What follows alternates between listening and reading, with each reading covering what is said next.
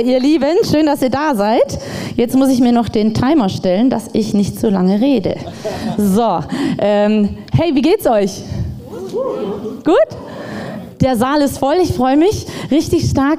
Hey, wir sind gerade in der Hashtag Jesus-Serie und wir hatten so auf dem Herzen als Leitung vom ICF SWB, dass jeder Standort selber entscheiden kann, was in dieser Serie gepredigt wird.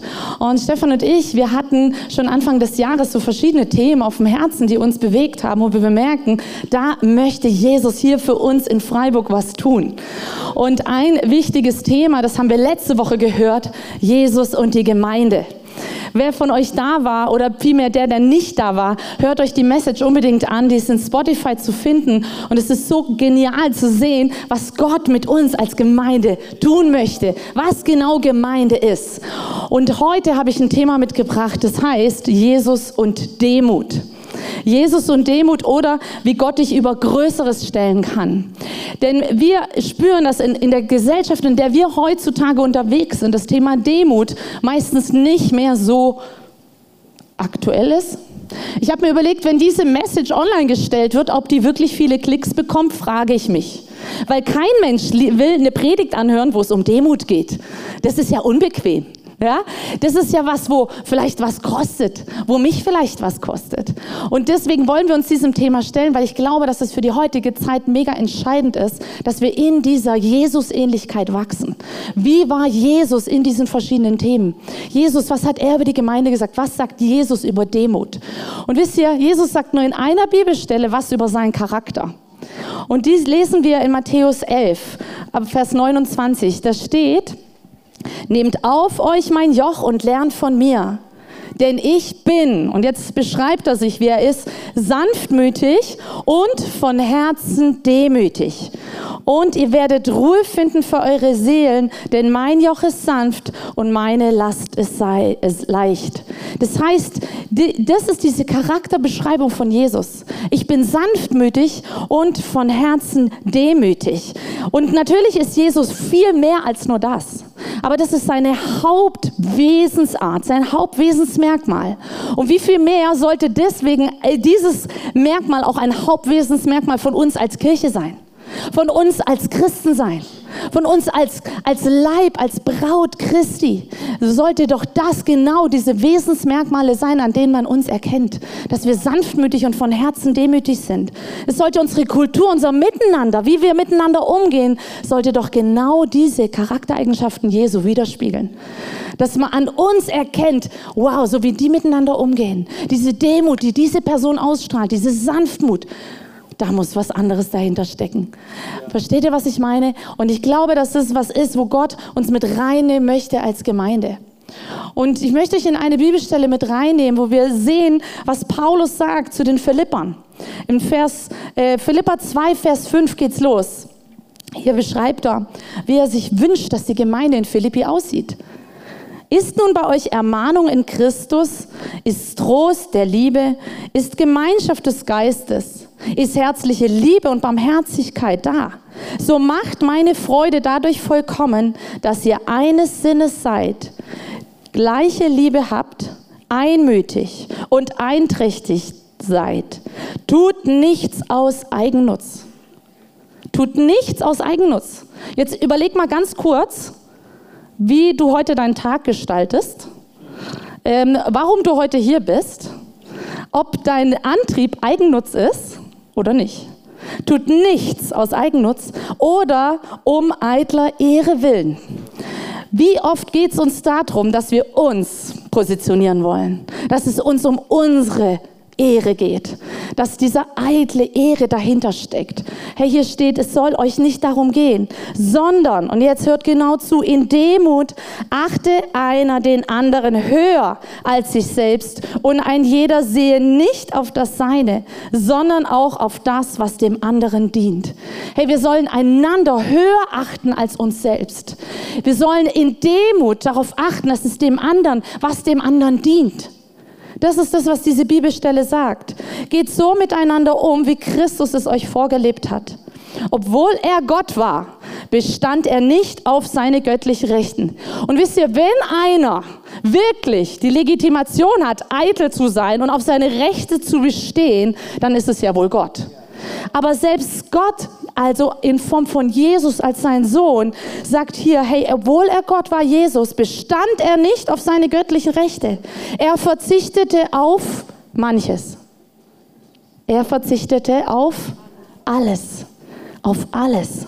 Er nahm die niedrige Stellung eines Dieners an und wurde als Mensch geboren und als solcher erkannt. Wisst ihr, ihr müsst euch das vorstellen.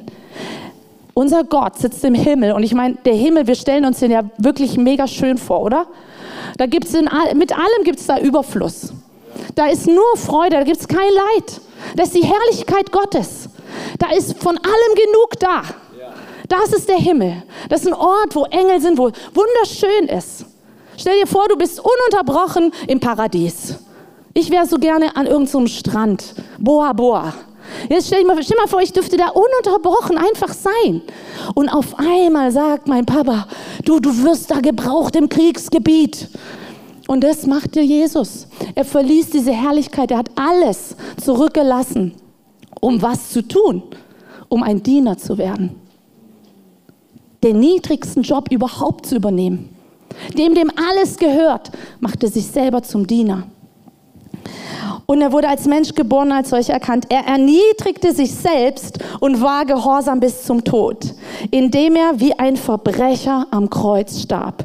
Der von keiner Sünde wusste, der, der fehlerlos war, der wurde zum Verbrecher und starb Deshalb, und wisst ihr genau, jetzt kommt meine Stelle, meine Lieblingsstelle. Deshalb, Leute, hat Gott ihn in den Himmel gehoben und ihm einen Namen gegeben, der höher ist als alle anderen Namen. Oh Jesus, von diesem Namen sollen sich die Knie aller beugen, die im Himmel und auf der Erde und unter der Erde sind. Und zur Ehre Gottes des Vaters werden alle bekennen, dass Jesus Christus Herr ist. Oh. Leute, da kommen mir die Tränen. Und ich wünsche mir, dass du das auch so liest, dass du erkennst, was hat Jesus hier gemacht? Er wurde selber zum Diener für dich. Er wurde zum Sklaven deiner Sünde. Er hat sich erniedrigt. Und wisst ihr, wie würde unsere Welt aussehen, wenn wir diese Charaktereigenschaft von Jesus hätten? Wenn wir darin leben würden. Wenn wir darin leben würden, so wie er sich erniedrigt hat, dass wir sagen, genauso Jesus möchte ich mich in jeder Situation auch erniedrigen. Und genauso nicht aus Eigennutz Dinge tun, sondern Dinge tun, was dem anderen dient. Und wenn wir lesen in 1. Korinther 13, geht es um die Liebe. Das habt ihr vielleicht schon mal gehört, wenn ihr auf einer Trauung wart. Da geht es ganz viel um die Liebe. Aber wisst ihr, was das Krasseste ist, was, was hier geschrieben wird, steht, die Liebe sucht nicht das ihre. Hey, aber wie oft suchen wir das unsere?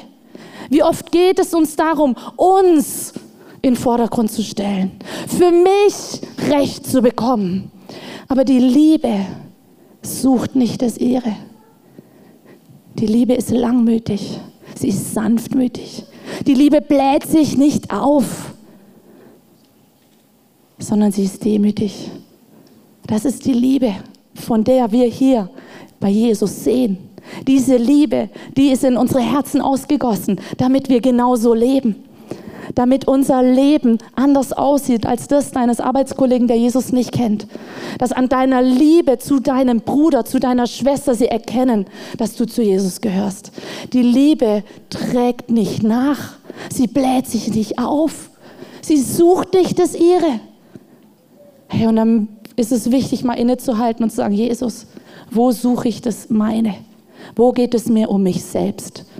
Selbstverwirklichung, Selbstversorgung, Selbsterkenntnis. Geht mal, geht mal selbst, gib mal das in, in Duden ein. Es gibt so viele Wörter über selbst. Aber das ist nicht das, was Jesus uns vorgelebt hat. Das ist nicht das, was Jesus unter Demut versteht. Jesus geht immer darum, er dient den anderen. Er achtet den anderen höher als sich selber. Er wurde zum Verbrecher. Er wurde zur Sünde.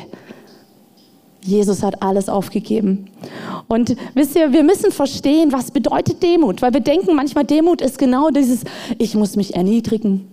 Jesus hat immer nur die Füße gewaschen. Nee, nee, nee. Wir haben gelesen, Jesus ist seine Charaktereigenschaft, sanftmütig und demütig zu sein. Jesus, genau der gleiche Jesus, war auch im Tempel und hat sich da aufgeführt wie so ein Verrückter. Stellt euch mal vor, wir haben hier unseren Small Group Bazaar und auf einmal kommt einer rein und haut die ganzen Tische weg und sagt, ihr habt aus dem Haus Gottes eine Räuberhöhle gemacht. Genauso war Jesus. Sie wussten ja nicht, wer ist es? Was ist das für ein Typ, der behauptet von sich, er sei der Menschensohn? Jesus wusste, wer er ist. Und er war demütig, indem er diesen Stand eingenommen hat. Und das ist zum Beispiel ein Merkmal von Demut. Und ich werde euch jetzt in der Message mit reinnehmen. Was sind Charakter, was sind Kennzeichen von Demut? Und was sind Wege, wie wir zu Demut kommen? Seid ihr gespannt? Wollt ihr darin wachsen? Come on. Also das erste Kennzeichen eines demütigen Menschen ist, ein Demütiger weiß, wer er ist. Demut heißt, du kennst deine Stellung. Ein demütiger Mensch, der weiß, wer er ist. Er kennt seinen Wert. Was ich gerade von Jesus gesagt habe, er wusste, ich bin der Menschensohn. Man muss verstehen, zu der Zeit, die Juden haben die ganze, sie kannten das ganze Alte Testament auswendig und die wussten, Menschensohn wird der Messias sein, ist der Sohn Gottes und auf einmal kommt einer und behauptet von sich, er wäre der Menschensohn. Das war mega arrogant in den Augen der Juden.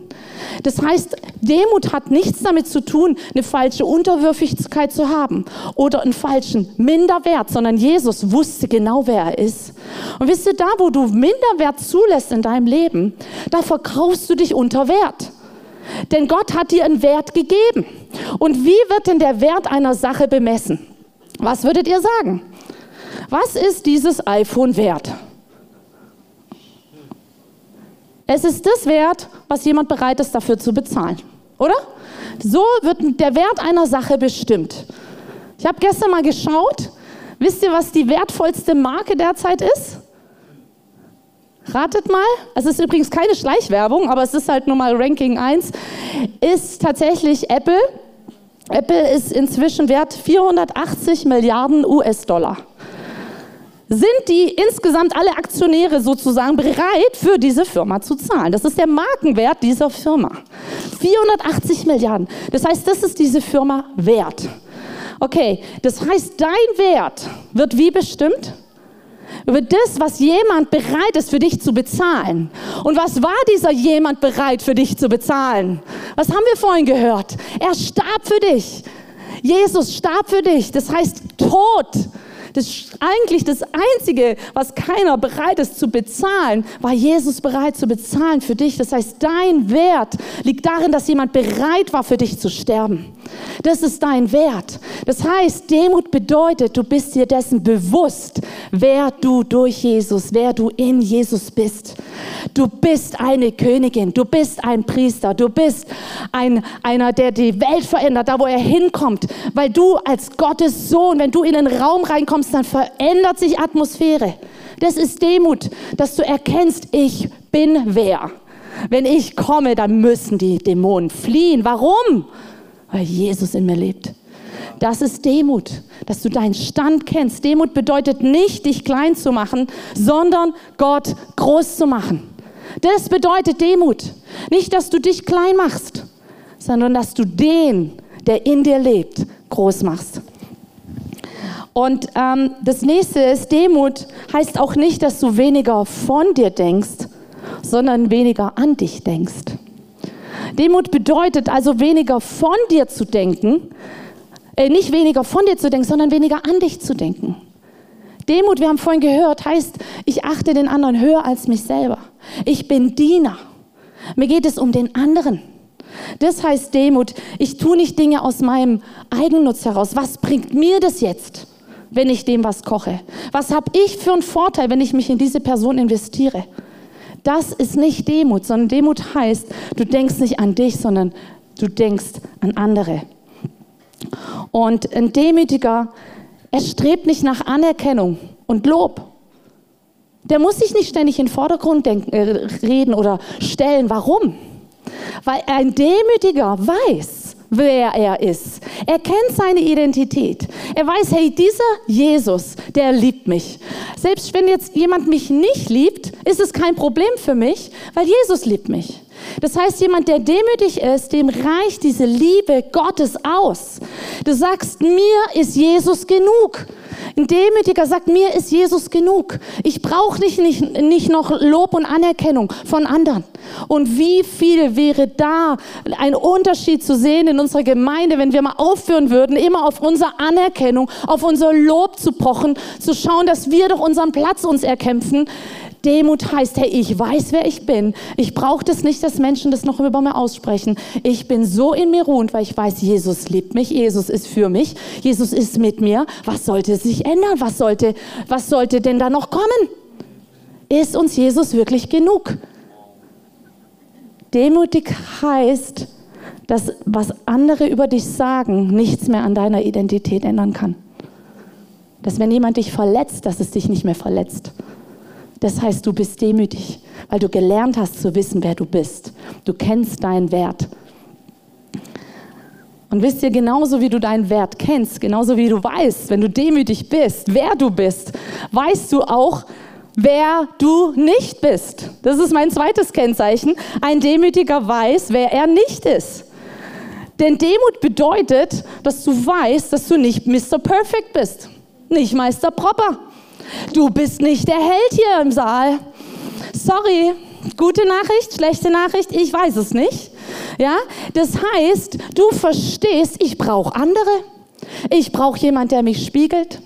Ein Demütiger weiß, ich habe blinde Flecken. Ein Demütiger nimmt Feedback an. Er begrüßt es sogar.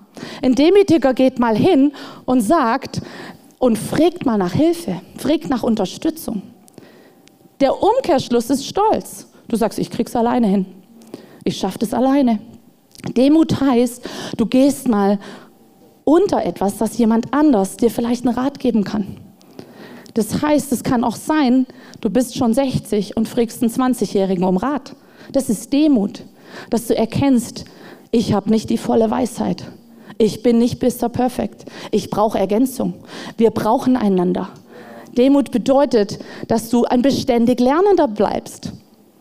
Und dass du weißt, ich habe noch nicht alle Weisheit. Es ist, und wisst ihr, wenn wir im Wort Gottes lesen, alles ist nur Stückwerk. Selbst wenn du Theologie 15 Jahre studiert hast, sorry, hast du nur Stückwerk. Das heißt auch da, Demut bedeutet, du weißt nicht alles, du kannst es gar nicht wissen. Wir brauchen die Ergänzung des anderen, wir brauchen Korrektur, wir brauchen einander. Und genau das ist das, was ein Demütiger erkannt hat. Er bleibt immer Schüler von Gott und einander. Ein Demütiger bleibt immer Schüler. Ich habe Leute kennengelernt, die sind wirklich schon wesentlich älter als ich, aber ich merke, die haben so eine Weisheit, so eine Sanftmut, so eine Demut. Die fragen dich um Rat und die nehmen dich ernst. Und das ist ein Kennzeichen von jemand, der gelernt hat, wie Jesus demütig zu sein. Dass er dich um Rat fragt, auch wenn er vielleicht schon viel älter ist als du. Und ich glaube, das ist was, wo wir wirklich lernen dürfen. Sehen, hey, achten wir den anderen höher als uns selber. Ein Demütiger, der erkennt, dass es den anderen braucht. Wisst ihr, wir haben eine Berufung als Kirche, wir haben eine Berufung als Braut hier auf der Erde. Aber wir haben keine individualistische Berufung, sondern wir haben nur eine gesamtheitliche Berufung. Und ein Demütiger erkennt, ich kann es ohne den anderen gar nicht. Wir können ohne den anderen hier nicht das in Freiburg tun, was Gott hier eigentlich in Freiburg tun möchte. Und ich merke, in Freiburg ist wirklich manchmal so ein, so ein individualistischer ähm, Drang dahinter, weil überall entstehen Dienste was ja cool ist. Die Frage ist nur, macht das immer so viel Sinn? Oder ist es nicht viel besser, wir gucken zusammen und wir ergänzen uns und wir schauen, was gibt es denn schon in Freiburg? Komm, ich gebe mich damit rein und nicht zu denken, ich muss jetzt wieder was Eigenes machen. Versteht ihr? Ein, ein Demütiger, der nimmt sich auch mal nicht so wichtig, sondern merkt, hey, da gibt es schon Leute, die, die leben das schon, da kann ich doch mitmachen. Ich muss mich nicht selbst verwirklichen. Sich zu demütigen heißt, ich stelle mich unter die Wahrheit eines anderen, der jetzt gerade die Perspektive für die Situation hat. Das kann bei dir in der Ehe bedeuten, dass ihr in einem Streit, dass du einfach mal deine Klappe hältst und mal die Wahrheit annimmst, die dein Partner dir gerade reinbläut, weil du merkst, er hat gerade eine andere Perspektive. Demut heißt, du gehst mal drunter, dass jemand drüber kommen kann. Und ähm, möchte euch noch in eine Story mit reinnehmen von Mose. Ich finde es so krass. Ich weiß nicht, wer Mose kennt. Mose hat die zehn Gebote äh, bekommen von Gott. Er hat das Volk Ägypten aus der äh, Sklaverei rausgeführt. Und jetzt fragt euch vielleicht mal, was hat denn diesen Mose gekennzeichnet? Hat er hat ja viel Geld gehabt, also er war ja aus wohlhabender Familie, er ist ja vom Pharao großgezogen worden, hatte Bildung. War das das Kennzeichen, warum er das Volk rausführen durfte? Vielleicht war es Bildung. Er sagt sogar von sich selber, Gott, ich kann nicht reden. Ja? Also er konnte auch nicht besonders gut reden. Sein Kennzeichen lesen wir in 4. Mose 12. Da steht, der Mann Mose war sehr demütig, mehr als alle Menschen auf Erden. Crazy. Das hat ihn zu dieser Führungspersönlichkeit werden lassen. Er war demütiger als alle Menschen auf Erden. Und das hat ihn qualifiziert. Nichts anderes. Er wurde erwählt, weil er demütig war. Und jetzt gehen wir mal äh, in eine Bibelstelle, 5. Mose 8 lesen wir die. Und da geht es darum, dass Mose mal so mit Gott zurückblickt. Hey, was haben wir schon zusammen gerissen und so? Hey, was war gut, was war nicht so gut? Und hier sagt Gott, Erinnert euch an den ganzen Weg, den der Herr, euer Gott, euch während dieser 40 Jahre durch die Wüste führte. Dadurch wollte er euch demütigen und auf die Probe stellen, um euren wahren Charakter ans Licht zu bringen, um zu sehen, ob ihr seine Gebote befolgen würdet oder nicht. Das heißt, 40 Jahre sind die durch die Wüste gestiefelt. Warum? Ja, er wollte euch demütigen. Das ist demütigen, das verstehen wir als so was Negatives. So, ich demütige dich jetzt. Nee, nee, Demut ist ja eine ganz, ganz wichtige Charaktereigenschaft, haben wir gerade gehört. Er wollte ihn demütigen, ihm beibringen, in Demut zu gehen, dass Demut sein Charakter wird und dazu und dann er wollte den wahren Charakter ans Licht bringen. Hältst du durch? Glaubst du mir, auch wenn es 40 Jahre geht? Bleibst du in mir? Demut heißt, du beugst dich unter diese mächtige Hand Gottes. Und durch Demut wächst dein Charakter. Durch Demut bringt Gott dir Dinge bei.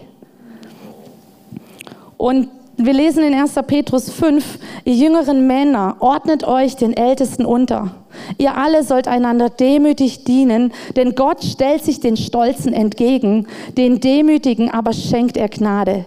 Deshalb beugt euch demütig unter die Hand Gottes, dann wird er euch ehren, wenn die Zeit dafür gekommen ist. Und das ist was, was wir gar nicht gerne hören. Er wird dich erhöhen, er wird dich ehren. Wann? Wenn die Zeit dafür gekommen ist. Und wisst ihr, 40 Jahre hören wir von Mose. Lesen das so mal kurz durch. Was heißt 40 Jahre? Stell dir vor, du machst 40 Jahre hier immer nur die Stühle aufstellen. 40 Jahre hast du vielleicht für jemand betest du. 40 Jahre tust du einen Dienst immer und immer wieder. Und du denkst ja, ja Gott, und jetzt? Warum passiert nichts? Wann werde ich endlich mal über was Höheres gestellt? Aber Gott nutzt diese Zeit, das ist seine Charakterschule, dir Dinge beizubringen, dich zu der Person zu machen, die er braucht für den Auftrag, den er mit deinem Leben hat. Du brauchst diese Zeit, du brauchst diese, diese Zeit der Charakterschule. Und ich habe uns ein Video mal mitgebracht, das möchte ich euch mal zeigen und dann bin mal gespannt, ob ihr wisst, was das ist. Was passiert da? Wisst ihr, was das ist? Man kennt es heute nicht mehr so arg.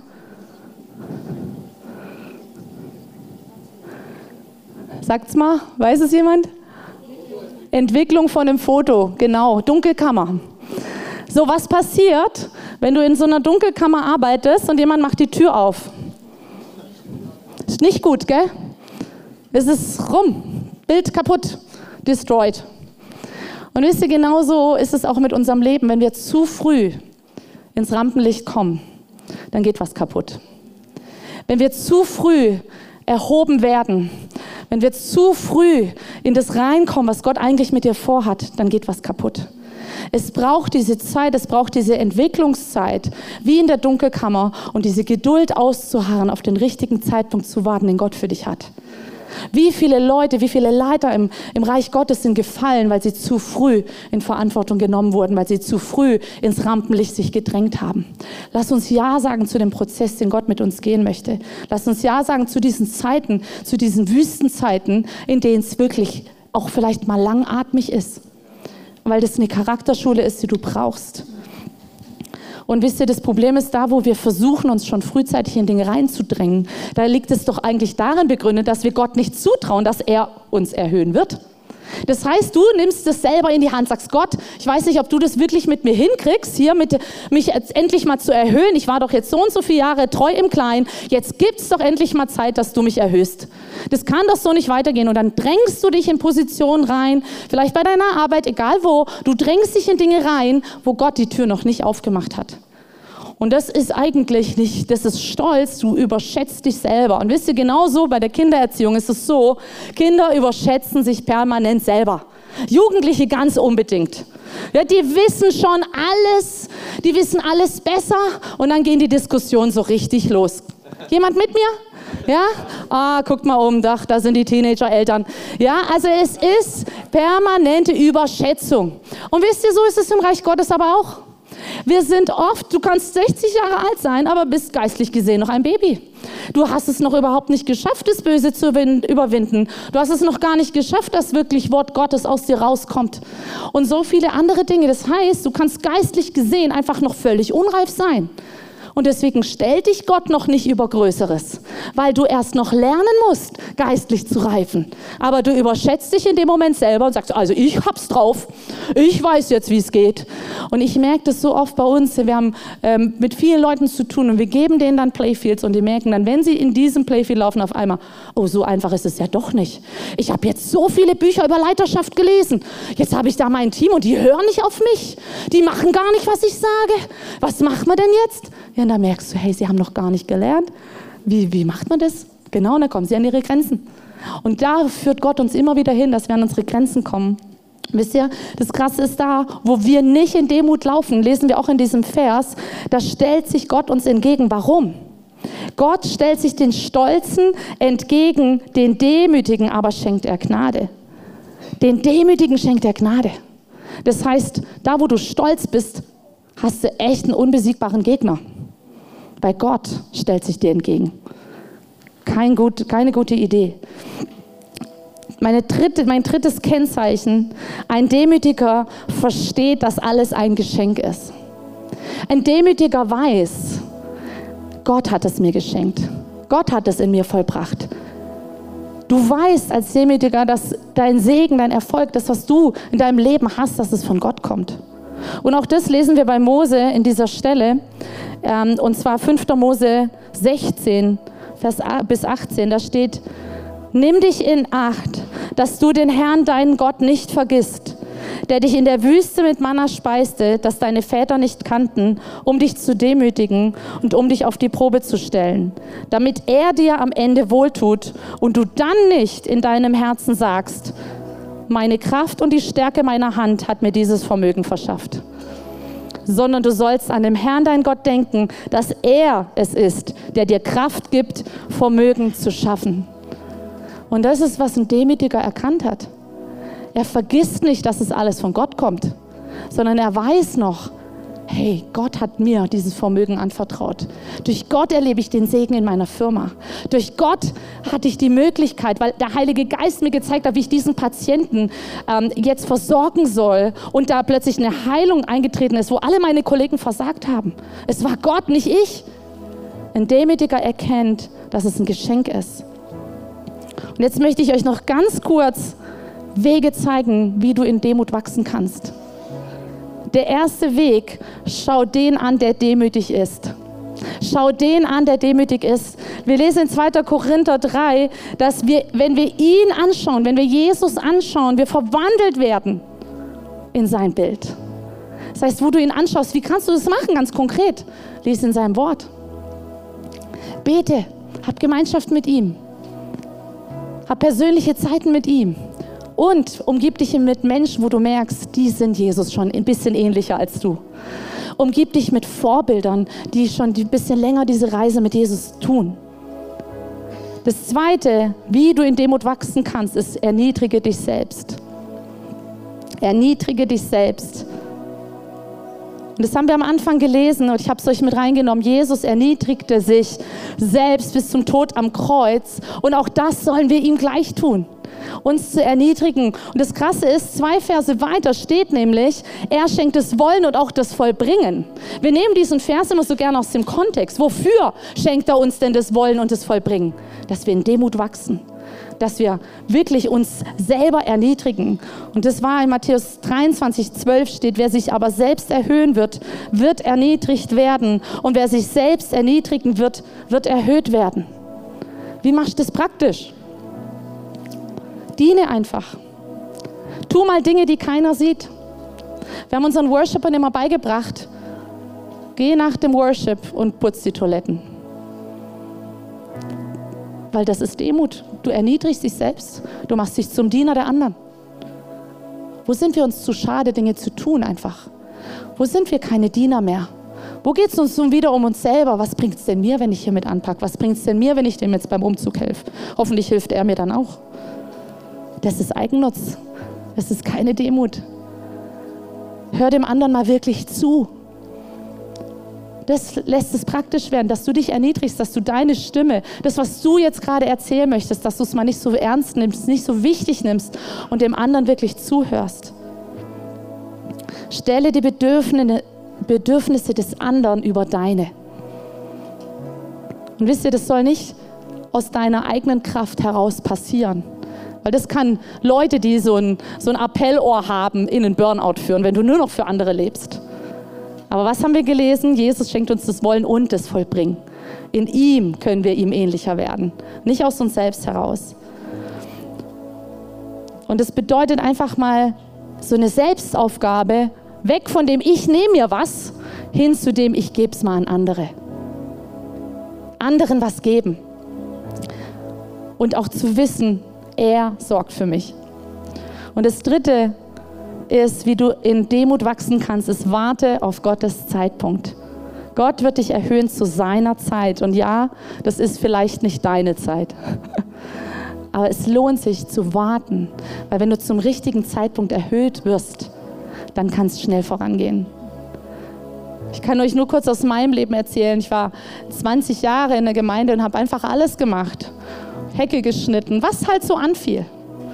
Und dann hat Gott uns rausgerufen und gesagt, die Zeit ist jetzt rum. Jetzt ist Zeit, jetzt wirst du über Höheres gestellt, über Größeres gestellt. Und es ging so schnell.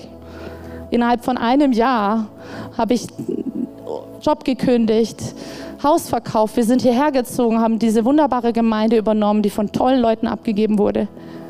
Und Gott hat einfach gesagt, jetzt ist deine Zeit. Und es ging dann so schnell. Deswegen lass uns auf den Zeitpunkt warten, den Gott hat. Denn dann ist es der richtige Zeitpunkt. Und dann nimmt es dir auch nicht Kraft.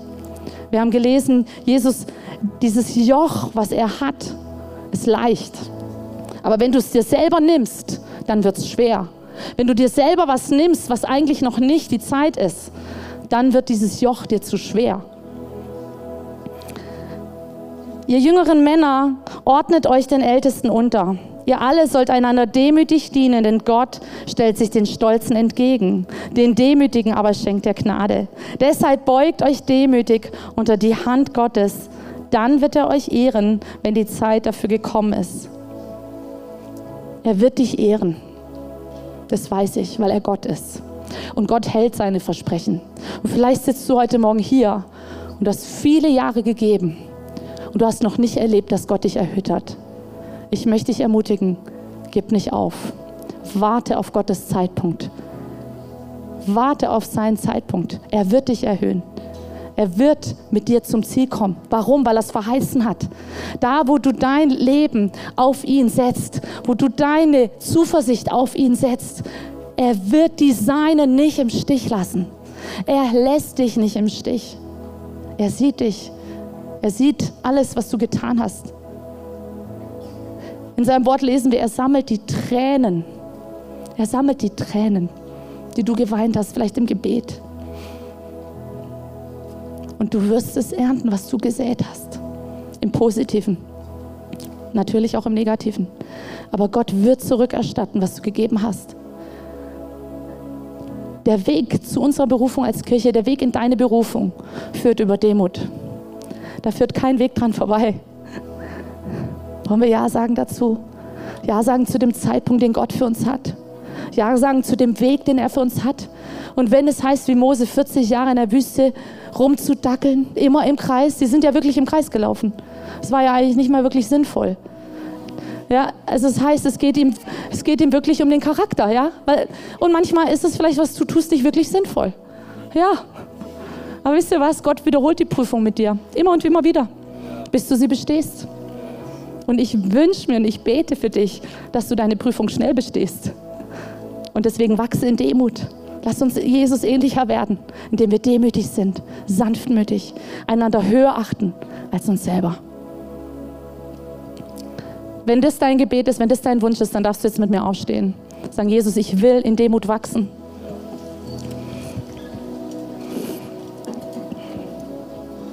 Danke, Jesus, dass wir in dir alles haben, was wir brauchen.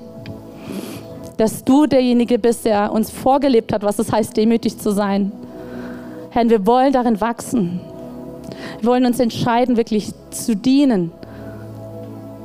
Diese drei Punkte, wir wollen uns entscheiden, dich anzuschauen, den anzuschauen, der demütig ist. Wir wollen uns entscheiden, uns selber zu erniedrigen. Und wir wollen uns entscheiden, auf den richtigen Zeitpunkt zu warten. Danke, Jesus. Danke, Jesus. Und wir haben jetzt Abendmahl für euch vorbereitet. Und ich finde es schön, weil wisst ihr, das ist was ganz Privates zwischen dir und Gott. Keiner kann dir vorgeben, wie du zu leben hast. Aber wenn du magst, dann kannst du jetzt das Abendmahl nehmen und wirklich sagen, Jesus, und ich nehme dieses Brot, ich nehme diesen Wein. Und ich möchte wirklich das als Kennzeichen nehmen, dass ich dir ähnlicher werden möchte. Denn wir nehmen durch das Abendmahl ihn auf. Wir nehmen seinen Tod am Kreuz auf. Dafür steht dieses, dieses Brot und sein Blut, dass er sein Blut hat vergossen für dich. Er erniedrigte sich selber an diesem Kreuz für dich. Deswegen hat er sein Blut vergossen. Und deswegen nutzt jetzt einfach bei dem nächsten Worship-Song, wir werden jetzt eine Zeit der Anbetung geben, wo du einfach mit Gott bist und diese Dinge angehen kannst. Und wenn du spürst, du brauchst Gebet, du möchtest Dinge nochmal festmachen, vielleicht bist du gerade, wo du sagst, boah, das frustriert mich so, ich habe so viele Jahre hier und hier und ich habe keinen Glauben mehr, dann nutz heute wirklich die Gelegenheit und geh hier auf der Seite zu meiner Rechten, zu deiner Linken, zum Gebetsteam. Und wir haben jetzt verschiedene Stationen für dich vorbereitet. Wir haben hier einmal vorne zwei Tische ähm, und hinten zwei Tische, wo du dir das Abendmahl holen kannst. Und dann nimm es einfach für dich und nimm dir jetzt eine Zeit, wo du mit Gott bist und sagst, Jesus, ich will in dieser Demut wachsen. Dass du, Heiliger Geist, dass du Jesus mir zeigst, wo bin ich stolz? Wo habe ich mir dir, dich, wo habe ich mir, mich, dir, ich, wo habe ich mich, dir, so, in den Weg gestellt? Hey, das passiert uns so schnell. Aber wenn du vielleicht in manchen Bereichen in deinem Leben keinen Segen erlebst, kann es sein, dass du nicht den Weg der Demut gegangen bist und dass du dich wie Gott entgegengestellt hast. Heute ist der Zeitpunkt, wo du das einfach abgeben kannst. Und der Heilige Geist wird dir jetzt Dinge zeigen. Amen.